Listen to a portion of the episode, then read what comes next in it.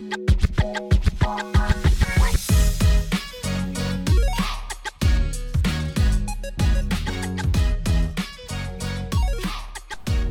souhaites te reconvertir dans les métiers de l'IT mais tu ne sais pas par où commencer. Tu es déjà dans le domaine de l'IT mais tu ne sais pas comment rester à jour technologiquement parlant et monter en compétence sur les nouveaux outils. Ou alors, tu es déjà expérimenté dans le domaine de l'IT et tu souhaites passer à un autre niveau, t'es lancé en freelance, alors tu es sur le bon podcast.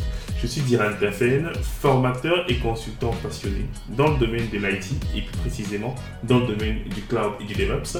Et via ce podcast, je partage mon expérience, je vous aide à améliorer vos connaissances, vos compétences et également votre carrière. Donc n'hésite pas à partager ce contenu avec tes amis, tes proches, tes collègues.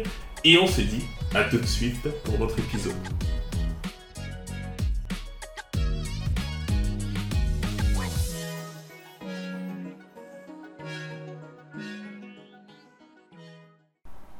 J'ai assisté à la semaine dernière au licenciement de trois consultants qui étaient très bons techniquement. Donc bien sûr, c'était des consultants dans l'IT.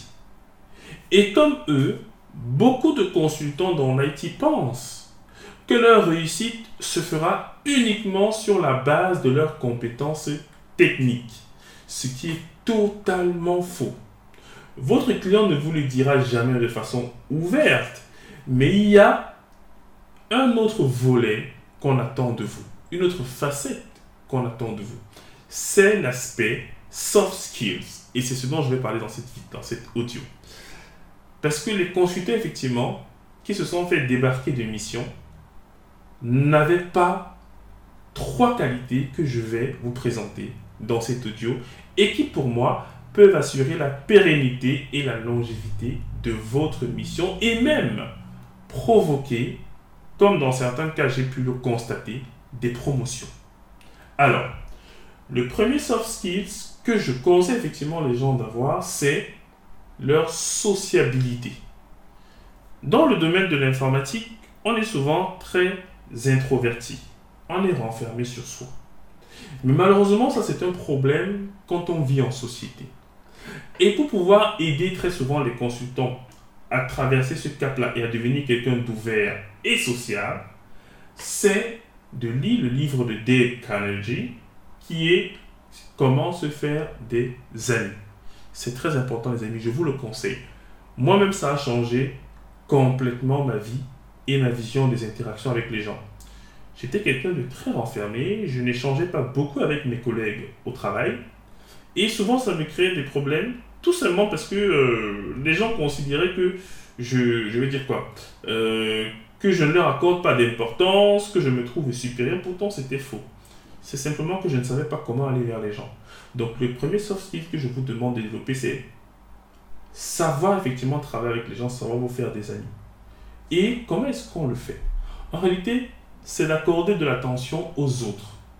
Quand vous êtes en train d'échanger avec les gens, vous parlez avant tout à quelqu'un. Vous essayez d'abord de savoir comment est-ce qu'il va, éventuellement comment sa famille va, mais attention, ne rentrez pas trop sur des discussions personnelles, parce que ça doit rester dans un cadre professionnel. Mais la personne doit sentir que, ou vos collègues, ils doivent sentir que vous leur accordez de l'importance. Si par exemple, un jour, il vous a dit qu'il devait par exemple se faire opérer, et qu'après deux mois, il revient, si vous le voyez, alors comment l'opération s'est passée? Est-ce que tu vas reprendre le ski? S'il faisait par exemple le ski, euh, voilà, vraiment, que vous lui souhaitez tout le bonheur du monde, tout le meilleur établissement du monde. En réalité, vous devez montrer à vos collègues effectivement que vous les respectez et surtout que vous tenez, vous prenez en compte en fait ce qu'ils vous disent. Donc, ça demande beaucoup d'humilité. Et c'est vraiment quelque chose que je conseille aux consultants. Soyez très humble et mettez plutôt vos collègues en, en valeur et eux, en retour, ils vous mettront en valeur parce qu'il y a le principe de réciprocité. Donc, n'hésitez pas, les amis, à lire ce très bon bouquin qui va vous apprendre à développer votre empathie et à considérer les autres. Et éventuellement à aller vers ces derniers-là. Et casser, bien sûr, ce mur de verre.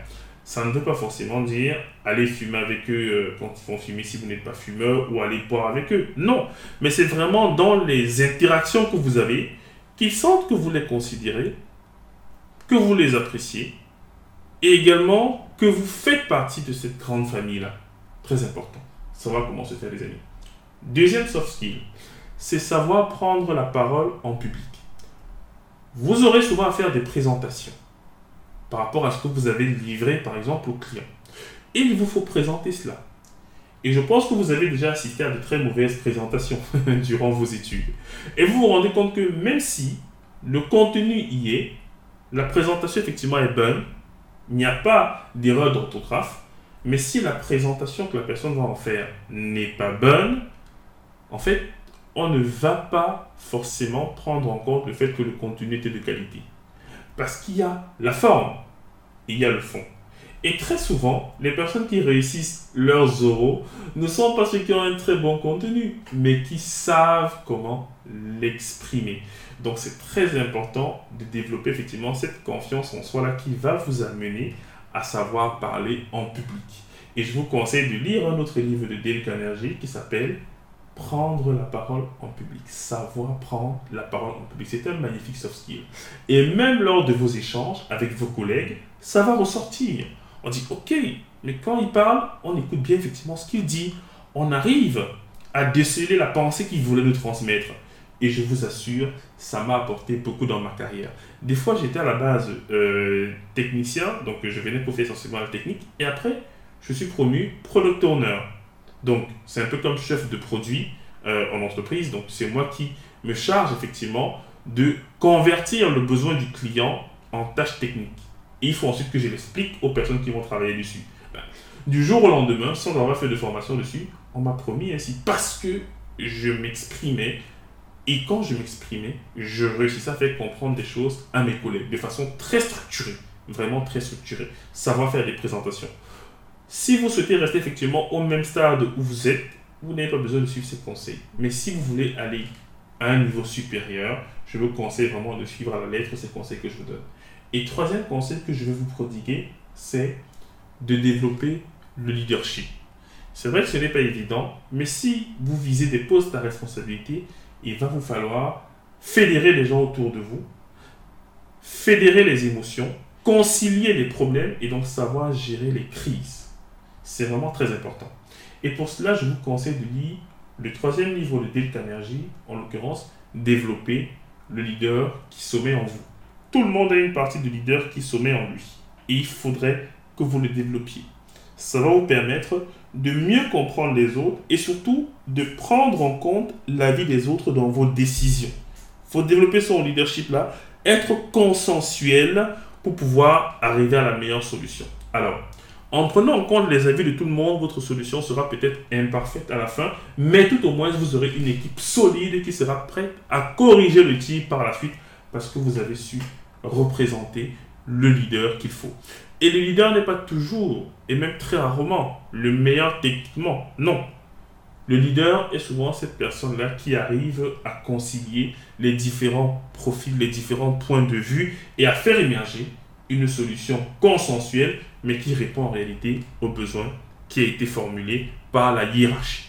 Donc, voilà trois conseils que je pouvais vous prodiguer, les amis. N'hésitez pas si vous pensez à d'autres conseils, n'hésitez pas à les mettre en commentaire.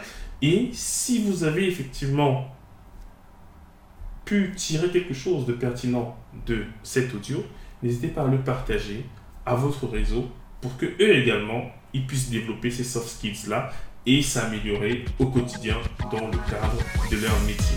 C'était Diral votre formateur passionné, et je vous dis au prochain audio.